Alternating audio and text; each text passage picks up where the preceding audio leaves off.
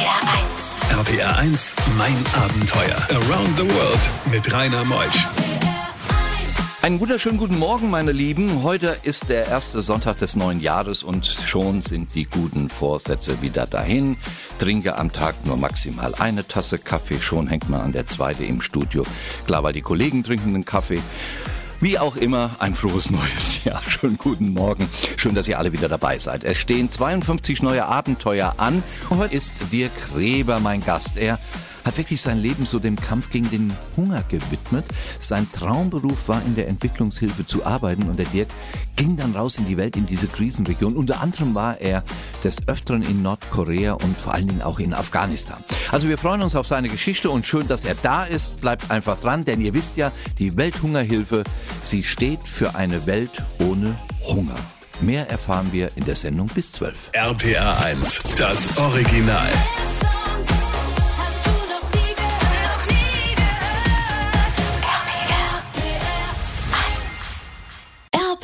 1, mein Abenteuer mit Rainer Meutsch. Dirk ist da. Schönen guten Morgen, Dirk. Guten Morgen. Dirk, du siehst eigentlich so aus, wie ich mir den idealen Entwicklungshelfer äh, vorstelle. Du bist groß, du bist kernig, du bist sympathisch, hast eine super Ausstrahlung. Die Menschen mögen dich, glaube ich, in der Ferne. Dankeschön, das freut mich zu hören. Ja. Ähm, ich glaube auch, dass ich eine positive Ausstrahlung auf Menschen habe und ähm, das braucht man auch in diesem Beruf, wenn man in der Entwicklungszusammenarbeit arbeitet. Muss man das eigentlich studieren, um da zu arbeiten?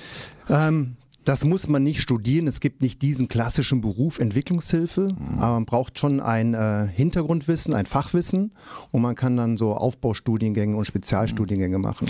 Du bist ja wirklich gut ausgebildet worden für deine Jobs im Ausland. Wie kamst denn du zur Welthungerhilfe nach Bonn? Ah, es war ein bisschen Zufall. Und zwar, ich wollte eigentlich schon immer zur Welthungerhilfe. Und nachdem ich dann äh, mein Zusatzstudium in internationaler Entwicklungszusammenarbeit beendet habe, ähm, haben die auch schon angerufen. Wie, wie, wie, wie machen die das? Screen die das mit? Wer das studiert oder wird das empfohlen? Ja, die haben dann so äh, Kurzprofile bekommen von unserem Studiengang damals und ähm, die haben sich durchgelesen und darauf haben sie sich gemeldet und haben mich gefragt, ob ich nicht Lust habe, nach Nordkorea zu gehen. Boah, ich glaube, das Interessante an der Welthungerhilfe ist ja, dass sie nicht eine staatliche und eine politisch neutrale Hilfsorganisation sind. Sie sind aber systemrelevant und deshalb werden sie von der Bundesregierung ja auch unterstützt. Gell? Richtig, wir sind eine nichtstaatliche Organisation, die nicht religiös ist, nicht politisch und das ist für uns der starke Vorteil, in vielen Ländern zu arbeiten, wie Afghanistan und Nordkorea. Ja, dieses Nordkorea ist ja deshalb spannend, weil man so wenig davon weiß. Deshalb bist du ja jetzt auch hier neben Richtig. Afghanistan. Du warst, wie lang? Vier Jahre insgesamt da, oder? Ich war zweieinhalb Jahre in Nordkorea. Boah. Mann. Sag mal, das, ist das ein sozialistischer Staat? Ja.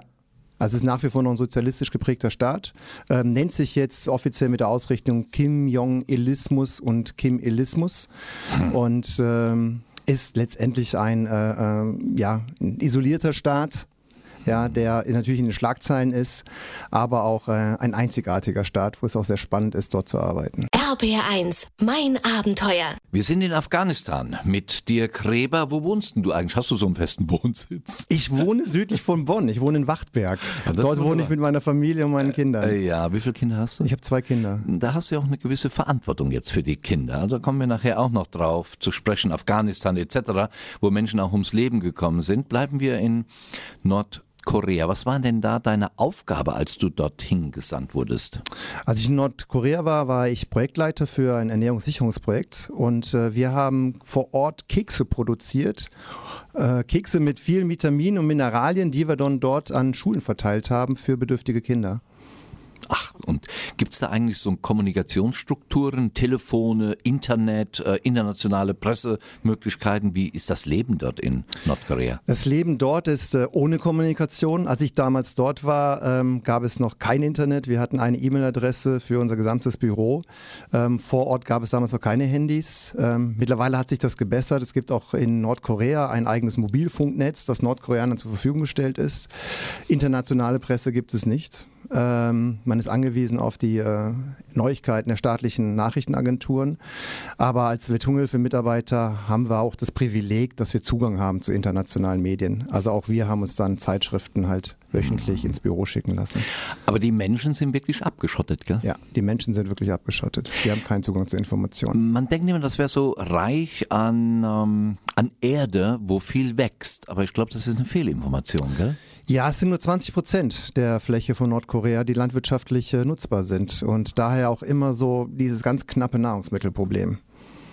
Dann krapsen die immer so am Rande, dass alle ernährt werden können. Genau, genau. Und das ist äh, Nordkorea, das hat, das nennt sich dann diese Lean Period. Das heißt, wenn die Vorräte, die Ernte des Vorjahres aufgebraucht sind, dann geht so die knappe Zeit los, bis halt zur nächsten Ernte. Und das ist immer, wo dann halt auch oft Hilfsorganisationen eventuell einspringen müssen. Bei diesen Geschichten hält die Welt den Atem an.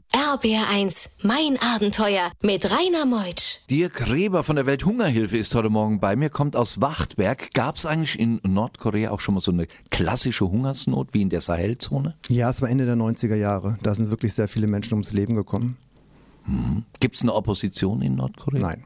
Das ist, Klare ist ein- Ansage von nein. dir, gell? Da gibt es keine Opposition. Das ist ein ganz klar strukturierter Staat. Ähm, äh, muss auch sagen, ein sehr willensstarker Staat und ein intakter Staat. Genossenschaftlich organisiert, Ja. so Betriebsabläufe? Ja, das ist also, wie man es auch früher kennt, äh, aus DDR-Zeiten, LPGs, ähm, gibt es dort halt ähm, die genossenschaftlich organisierten Farmbetriebe. Dann müsste doch da der Schwarzmarkt blühen. Der blüht ohne Ende. Ähm, deswegen ist Nordkorea, auch wenn es sozialistisch geprägt ist, äh, viel von Sozialismus ist dort nicht mehr da. Ähm, ein planwirtschaftlich ähm, orientierter Staat, wo die Planwirtschaft nicht mehr funktioniert oder nur noch rudimentär und die Versorgung verfolgt, äh, erfolgt über den Schwarzmarkt. Und ähm, dort wird in harter Währung bezahlt. Euro, US-Dollar, chinesische Renminbi. Wow. Und eure Mitarbeiter von der Welthungerhilfe, sind das dann auch Nordkoreaner oder sind es alles nur Ausländer? Wir haben sowohl Ausländer als auch Nordkoreaner. Das heißt, wir haben immer ein paar Ausländer dort wohnen, Entsandte von der Welthungerhilfe, Deutsche, auch andere Europäer. Und dann werden uns äh, von Seiten des Staates nordkoreanische Mitarbeiter zur Verfügung gestellt. Werdet ihr akzeptiert als Ausländer dort in Nordkorea? Ja. Wir sind eine der ganz wenigen Organisationen, die es geschafft haben, Vertrauen aufzubauen, äh, Vertrauen zu haben seitens äh, des nordkoreanischen Systems und ähm, die äh, anerkannt sind, politisch neutral zu sein und äh, dort auch äh, weitgehend unbehelligt arbeiten können. Würden die beiden Länder gerne wieder zusammenkommen? Nord und Süd? Ja. Ja. Das ist Wirklich? ein Herzenswunsch von allen Menschen und ähm, es ist auch das Verfassungsziel von beiden Ländern. Und warum ist es noch nicht so weit? Ideologien sind noch zu weit auseinander und das Vertrauen muss aufgebaut werden. Vertrauen, Vertrauen. RBR1, mein Abenteuer around the world. Die packendsten Stories von fünf Kontinenten. Ich habe gehört, Dirk Reber ist ja mein Gast heute Morgen, äh, dass die Hügel oftmals wirklich abgegrast sind oder äh, so, dass da nichts mehr zu holen ist an Lebensmitteln. Stimmt das? Ist das da in Nordkorea so? Ja, also das ist schon, weil sie halt so wenig landwirtschaftliche Fläche haben ähm, und jetzt dieser Schwarzmarkt da ist, ähm, dürfen sie es auch privat anbauen und die sind halt dann schon, um halt mehr Nahrungsmittel zu produ produzieren, dann auch in die Berghänge gegangen und äh, dort wird dann halt auch viel abgeholzt. Und da hat die Welthungerhilfe doch wieder so diese Wiederaufforstungsprojekte dann auch gemacht. Wie bringt ihr den Leuten das bei? Das tut man nicht und das macht man oder wie geht man davor? Wir jetzt haben den Leuten gezeigt, dass man beides machen kann. Also man kann auch einen äh, Berghang landwirtschaftlich nutzen und dabei die äh, vor Erosion schützen. Also das sind Techniken, wie sich halt äh, Wiederaufforstung und Landwirtschaft miteinander in Harmonie bewerkstelligen lassen. Hast du Freunde gefunden in Nordkorea? Oh ja, mit die besten Freunde. Wirklich? Ja. Man sagt doch, Asiaten kann man nicht immer so, wenn sie lächeln, weiß man nie, was im Hirn vorgeht. Aber die Nordkoreaner, waren sie authentisch zu dir? waren sehr authentisch und ähm, ich bin dort angekommen, das werde ich nie vergessen. Ähm, meine erste Begegnung war, war ein Counterpart, der holt mich am Flughafen ab und sagt zu mir, Herr Reber, willkommen im Paradies der Arbeiter. Boah. Und ich habe mir gedacht, meine Güte, was erwartet mich da jetzt? Und ähm, aber es ist einer meiner besten Freunde geworden. Wir haben es geschafft, Vertrauen aufzubauen und ähm, haben ein sehr inniges freundschaftliches Verhältnis ähm, bis heute. Das ist ja wunderbar, wie du den Blick auf die Welt hast zu anderen Kulturen. Das ist eine ganz andere Kultur, als wie du sie bei uns gelebt hast. Und willst ja nicht missionarisch auftreten, sondern deine Erfahrung einbringen und nimmst von ihnen auch Erfahrung mit, gell? Richtig, ja. Und das ist mit das Schönste an diesem Beruf, von anderen Menschen zu lernen und auch Sachen wieder hierhin zu bringen. Ein wunderschöner Abschlusssatz für die erste Stunde. Und gleich in der zweiten Stunde gehen wir, wo gehen wir hin? Sollen wir ein bisschen Afghanistan machen und machen ein bisschen Kambodscha? Können wir gerne machen. Na, also der Mann kennt die Welt. RBR1. RPR 1, mein Abenteuer. Around the World mit Rainer Meusch. Heute Morgen zu Gast ist Dirk Reber von der Welthungerhilfe. Er kennt die Welt und er hat einen wunderbaren Blick darauf, denn er sagt nicht nur, ich bringe Wissen dorthin, sondern ich nehme auch Wissen mit aus diesen Ländern heraus und gebe sie wieder anderen Ländern. Das ist ein wunderschönes Miteinander. Wir waren eben in Nordkorea und jetzt gleich gehen wir nach Afghanistan und nach Kambodscha. RPR 1, das Original.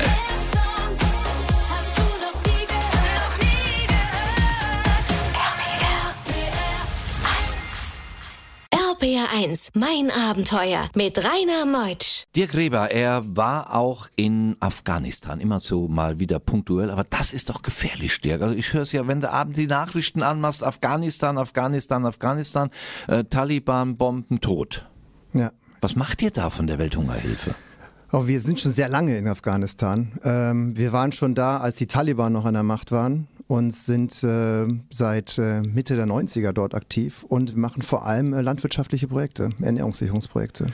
Das ist ja da sehr schwer, weil es doch steiniges und felsiges Gelände ist. Richtig. Also Afghanistan ist ein sehr trockenes Land, ja.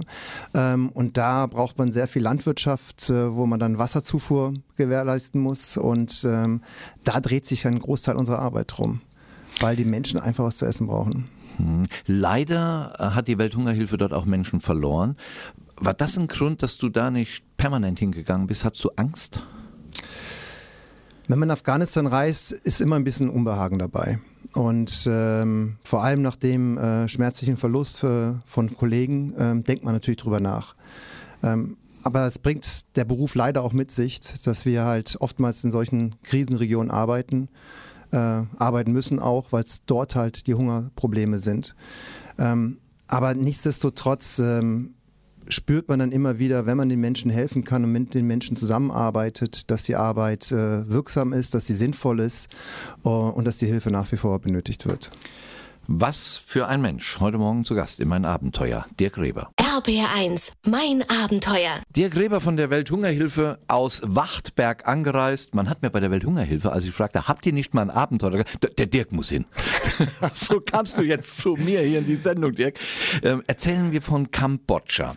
Äh, Kambodscha hat ja unter dem Pol Pot auch gelitten Ja. und äh, hat ja, glaube ich, einen der längsten Staatspräsidenten, die es hier auf unserem Globus dann gibt. Merkt man das in der politischen äh, Tagesarbeit dort in diesem Land? Ist es auch kommunistisch?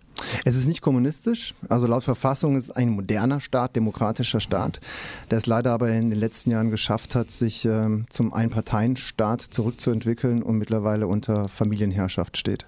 Ist Opposition nicht erlaubt? Sie war erlaubt, so ist aber letztes Jahr dann verboten worden, genauso wie die ähm, oppositionelle Tageszeitung, die auch nicht mehr erlaubt ist. Erstaunlich, dass es das heute in dieser Welt noch so gibt. Gell? Ja, es ist leider eine Tendenz, die wir weltweit zurzeit äh, beobachten. Unterdrückung von Zivilgesellschaft, ähm, Unterdrückung von Andersdenkenden. Und ähm, das hat leider auch für Kambodscha nicht Halt gemacht. Ja, erleben wir ja teilweise auch in der westlichen Welt. Was ist denn eure Arbeit in Kambodscha? In Kambodscha haben wir jetzt sehr, äh, arbeiten wir mit lokalen Partnerorganisationen zusammen und äh, dort arbeiten wir in den sogenannten rechtebasierten Ansätzen. Das bedeutet, wir helfen den Menschen, ihre Rechte umzusetzen und ihre Rechte sicherzustellen. Kambodscha ist kein armes Land, Kambodscha hat Ressourcen. Das heißt, wir müssen dort nicht mehr Infrastruktur zur Verfügung stellen, wir müssen keine Nahrungsmittel mehr verteilen, das hat das Land. Aber dort in Kambodscha ist ein Verteilungsproblem. Und die Menschen haben gewisse Rechte. Und wir helfen ihnen, diese Rechte sicherzustellen. Ach, das ist ja interessant. Dann die Welthungerhilfe hat ja auf dem Plakat stehen, es reicht.